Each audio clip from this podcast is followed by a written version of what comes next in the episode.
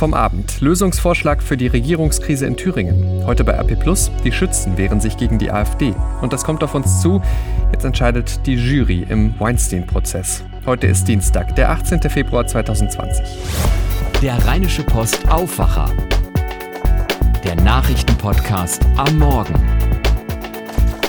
Guten Morgen, ich bin Henning Bulka. Bringe euch jetzt auf den aktuellen Stand, was ihr an diesem Dienstagmorgen wissen müsst. Und da beginnen wir mit dem Blick nach Thüringen, das Bundesland, das ja gerade in einer handfesten Regierungskrise steckt. Nach der Wahl zum Ministerpräsidenten mit AfD-Stimmen und dem anschließenden Rückzug von FDP-Mann Thomas Kemmerich. Bei der Bundesratssitzung am Freitag blieben die Bänke von Thüringen wegen der Regierungskrise auch leer. Die große Frage ist, wie geht es dort jetzt weiter? Gestern Abend nun hat sich der ehemalige zu Wort gemeldet, Ex-Ministerpräsident Bodo Ramelow von den Linken. Ich habe den Vorschlag unterbreitet, Christine Lieberknecht zu bitten, dass sie sich für diese Phase von 70 Tagen zur Verfügung stellt, um mit einem Justizminister, mit einer Finanzministerin und einem Chef der Staatskanzlei gemeinsam die Aufgaben als technische Regierung zu lösen. Ja, das war eine Überraschung gestern Abend, dieses Gedankenspiel von Ramelow. Nach einem Treffen von Linken, CDU, SPD und Grünen hat er das vorgeschlagen. Die frühere CDU-Ministerpräsidentin Christine Lieberknecht soll also übergangsweise Regierungschefin in Thüringen werden, um die Geschicke zu leiten. Heute wollen die Parteien erneut darüber sprechen. Clemens Kurt berichtet für die Deutsche Presseagentur. Lieberknecht soll den Job aber nicht dauerhaft machen.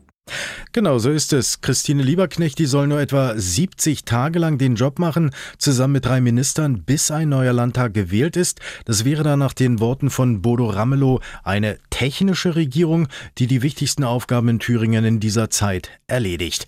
Ramelow selbst, der will sich erstmal zurückhalten und dann bei Neuwahlen wieder als Spitzenkandidat der Linken antreten.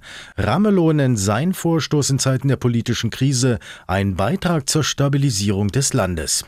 Wie sind denn die Reaktionen? Nun, grundsätzlich will man in Thüringen ja vermeiden, dass die AfD nochmal dazwischenfunkt. Der Vorstoß von Bodo Ramelow wäre eine Lösung.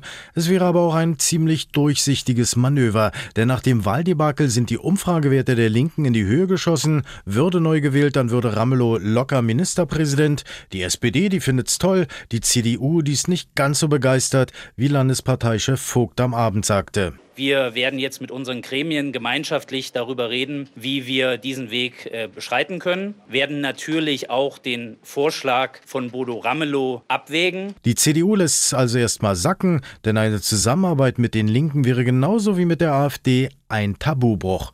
Danke, Clemens Kurt. Was aus dem Vorschlag wird, lest ihr heute bei uns. Die Krise in Thüringen hatte mittelbar ja auch die Führungskrise in der CDU ausgelöst. Parteichefin Annegret Kramp-Karrenbauer will ihren Posten räumen. Die Frage ist, wer folgt ihr nach? Öffentlich ihre Kandidatur bekannt gegeben haben sie noch nicht, aber es ist ein offenes Geheimnis. NRW-Ministerpräsident Armin Laschet, der frühere Fraktionschef Friedrich Merz und Gesundheitsminister Jens Spahn interessieren sich für diesen Job an der CDU-Spitze. Und äh, bei der Kanzlerkandidatur der Union, da möchte auch CSU-Chef Markus Söder noch ein Wörtchen mitreden. Heute Vormittag. Nun führt Kramp-Karrenbauer ein erstes Gespräch und zwar mit Friedrich Merz. Auch hier haben wir im Blick, was passiert. Tausende Menschen sind am Abend in Dresden auf die Straße gegangen, um gegen die islam- und ausländerfeindliche Pegida-Bewegung zu protestieren. Die hatte zu ihrer 200. Kundgebung aufgerufen. Dafür gab es viel Gegenwind. Zwischen 2500 und 3000 Menschen kamen zu zwei Gegendemonstrationen auf den Dresdner Neumarkt vor der Frauenkirche. Auf der anderen Seite etwa 4000 Pegida-Anhänger, Hauptredner der Thüringer AfD-Chef Björn Höcke. Der reichste Mensch der Welt öffnet sein Portemonnaie für den Kampf gegen den Klimawandel. Amazon-Gründer Jeff Bezos will 10 Milliarden Dollar spenden. Das Geld solle in eine Initiative namens Bezos Earth Fund fließen, die ab dem Sommer Wissenschaftler, Aktivisten und Nichtregierungsorganisationen finanzieren werde. Das schrieb Bezos auf Instagram. Ein Amazon-Sprecher bestätigte, dass das Geld aus Bezos Privatvermögen kommen werde. Um das mal ins Verhältnis zu setzen, 10 Milliarden Dollar, das wären nach Schätzungen knapp 8 Prozent von Bezos Gesamtvermögen. Damit zu dem, was ihr heute bei RP Plus lest. Und da geht es heute um etwas, das das Brauchtum in NRW im Innersten zusammenhält, das Schützenwesen. Ein ganz wichtiger Begriff für die Schützen, Heimat.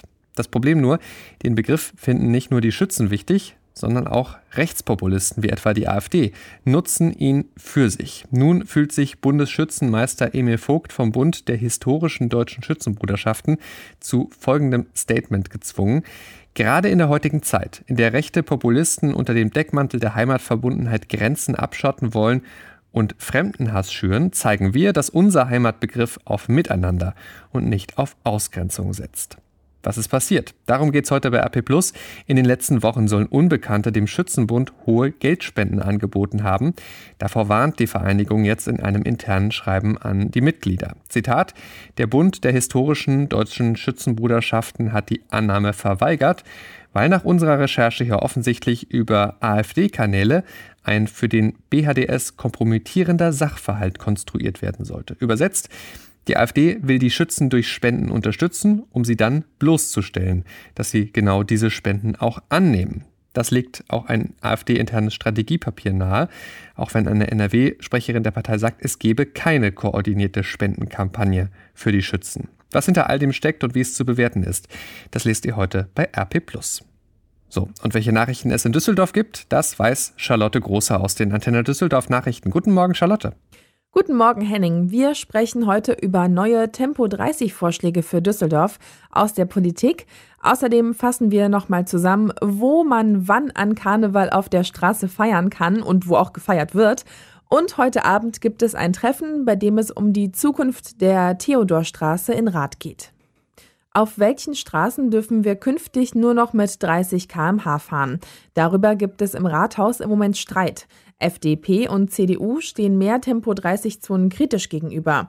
Dadurch werde der Autoverkehr ausgebremst. Die Grünen und Teile der SPD hingegen wünschen sich Tempo 30 in fast ganz Düsseldorf. Ausgenommen werden sollten einige Hauptverkehrsstraßen. Die Parteien erhoffen sich dadurch sinkende Unfallzahlen. Im vergangenen Jahr hatte die Stadt eine Liste mit Straßen veröffentlicht, wo Tempo-30-Zonen sinnvoll wären. Dazu zählen auch die Südallee in Urdenbach und die Haiestraße in Gerresheim. Geändert hat sich bis jetzt allerdings noch nichts. Der Countdown läuft. In zwei Tagen ist Altweiber. Pünktlich um 11.11 Uhr werden die Möhnen dann traditionell mit ihrem Rathaussturm den Düsseldorfer Straßenkarneval einläuten. Der Höhepunkt der tollen Tage wird der große Rosenmontagszug. Antenne Düsseldorf-Reporter Robert Jans fasst die großen Highlights der Karnevalstage für uns zusammen. Am Donnerstag wird sich die Altstadt in eine große Partymeile verwandeln.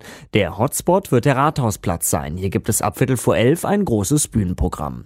Bevor am Rosenmontag dann der große Zoch mit fast 12.000 Teilnehmern durch unsere unsere Stadt zieht, findet am Samstag der Kinder- und Jugendumzug statt. Der eigentliche Zoch setzt sich am Montag um 12.14 Uhr auf der Corneliusstraße Ecke Herzogstraße in Bewegung. Karnevalssonntag wird traditionell auf der Königsallee gefeiert. Dort ist ab 11.11 Uhr das Kötreiben. Die Zukunft der Theodorstraße in Rath ist heute noch einmal Thema. Die zuständige Bezirksvertretung trifft sich am Nachmittag ab 17 Uhr zu einer Sondersitzung. Man ist sich einig darüber, dass die Theodorstraße deutlich belebt werden soll. Wenn es nach der Stadt geht, sollen sich dort hauptsächlich Handwerks- und Gewerbebetriebe ansiedeln. Bei einem Workshop mit Experten und Bürgern hatten sich aber viele zusätzlich noch Gastronomie und andere Dienstleistungen gewünscht. Dafür müssten allerdings die Pläne geändert werden. Das war's erstmal von mir. Zum Nachlesen gibt es alle Meldungen auch auf unserer Homepage antennedüsseldorf.de und wer sich die lokalen Meldungen lieber anhören will, kann das immer um halb bei uns im Radio. Dankeschön, Charlotte.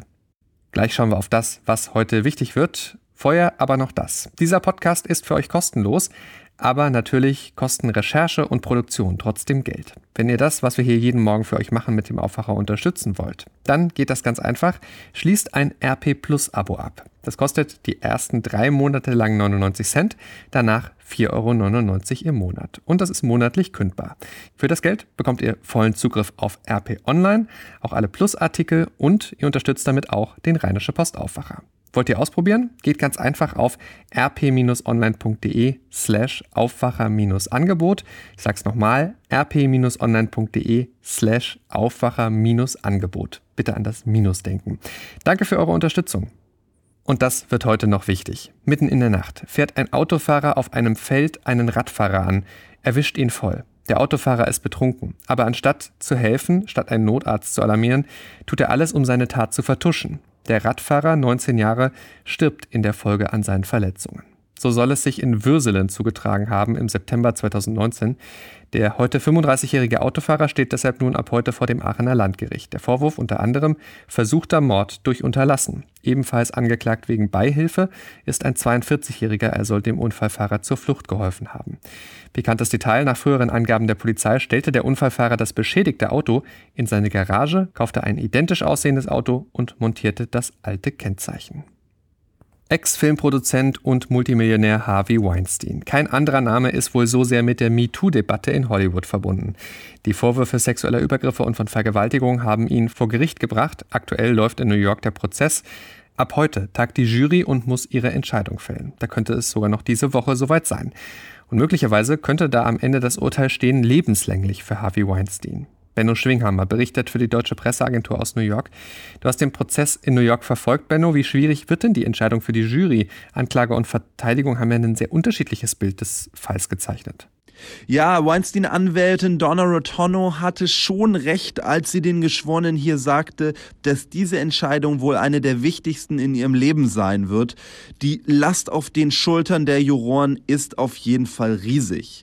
Und ja, die Anklage und die Verteidigung haben hier natürlich ganz unterschiedliche Bilder gezeichnet von Harvey Weinstein. Auf dem einen ist er das Raubtier, das Frauen skrupellos missbrauchte und auf dem anderen das Opfer von den Frauen, die wiederum ihn skrupellos missbrauchten.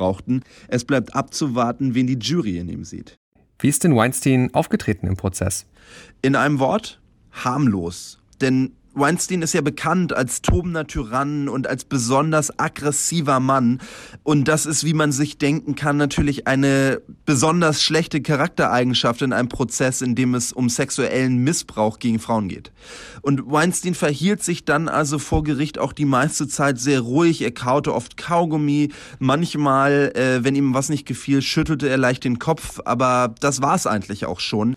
Und unterstrichen wurde das Ganze dann auch von seinem Rollator, auf dem Weinstein immer tief gestützt ins Gericht gekommen ist. Er leidet nach einem Autounfall seinen Angaben zufolge unter einer Rückenverletzung. Dass eine Jury entscheidet, ist ein großer Unterschied zum deutschen Rechtssystem. Und dann ist noch so viel über den Fall berichtet worden. Wie wird da überhaupt ein unabhängiges Urteil sichergestellt? Ja, das ist die große Frage und natürlich auch etwas, was die Verteidigung im Falle einer Verurteilung ganz sicher zum großen Thema hier machen würde. Die MeToo-Bewegung wurde ja durch die Vorwürfe gegen Harvey Weinstein ausgelöst und zog dann eine der größten Debatten der letzten Jahre nach sich. Das wissen natürlich auch die Geschworenen und das alles auszuknipsen und nur noch nach den vorgelegten Beweisen in zwei einzelnen Fällen zu entscheiden, das scheint fast unmöglich. Danke für diese Eindrücke, Benno Schwinghammer. Zurück nach Europa. In Brüssel treffen sich heute die Wirtschafts- und Finanzminister der EU. Sie beraten über die sogenannte schwarze Liste von Steueroasen. Möglicherweise werden da neue Länder draufgeschrieben. Dabei geht es um Länder oder Gebiete, die aus Sicht der EU im Kampf gegen Steuerflucht und Steuerhinterziehung nicht ausreichend mitziehen. Aktuell stehen auf der Liste etwa Oman, Trinidad und Tobago und Fiji. Sieben Jahre hielt sich Wikileaks-Gründer Julian Assange in der Botschaft von Ecuador in London auf. Seit April 2019 sitzt er in einem Hochsicherheitsgefängnis. Das hat an ihm gezehrt. Knapp 120 Ärzte und Psychologen fürchten jetzt sogar um sein Leben. Sie fordern ein Ende der, Zitat, psychologischen Folter und medizinischen Vernachlässigung von Assange. Er leide unter den Folgen seines jahrelangen Aufenthalts in der Botschaft und im Gefängnis, schreiben die Experten in einem Brief, den die Medizinzeitschrift The Lancet veröffentlicht hat. Sollte der 48-Jährige in der Zelle sterben, dann sei er effektiv zu Tode gefoltert worden, heißt es in dem Schreiben weiter. Die USA haben Assanges Auslieferung beantragt. Die Anhörung dazu soll am 24. Februar beginnen. Die Vereinigten Staaten werfen Assange vor, der amerikanischen Whistleblowerin Chelsea Manning, damals noch Bradley Manning, geholfen zu haben. Und zwar dabei, geheimes Material von US-Militäreinsätzen im Irak und in Afghanistan zu veröffentlichen. Dadurch wurden auch von US-Soldaten begangene Kriegsverbrechen bekannt. In London ist am kommenden Samstag eine Demonstration für Assange geplant. Und damit noch zum Sport. In der Fußball Champions League beginnen heute die Achtelfinals. Borussia Dortmund empfängt im Hinspiel Paris Saint-Germain und damit auch den früheren BVB-Trainer Thomas Tuchel. Das Rückspiel ist in drei Wochen. Die anderen beiden deutschen Clubs müssen in London antreten. Leipzig spielt morgen bei Tottenham Hotspur. Bayern München nächste Woche beim FC Chelsea. Damit gucken wir jetzt noch aufs Wetter für NRW.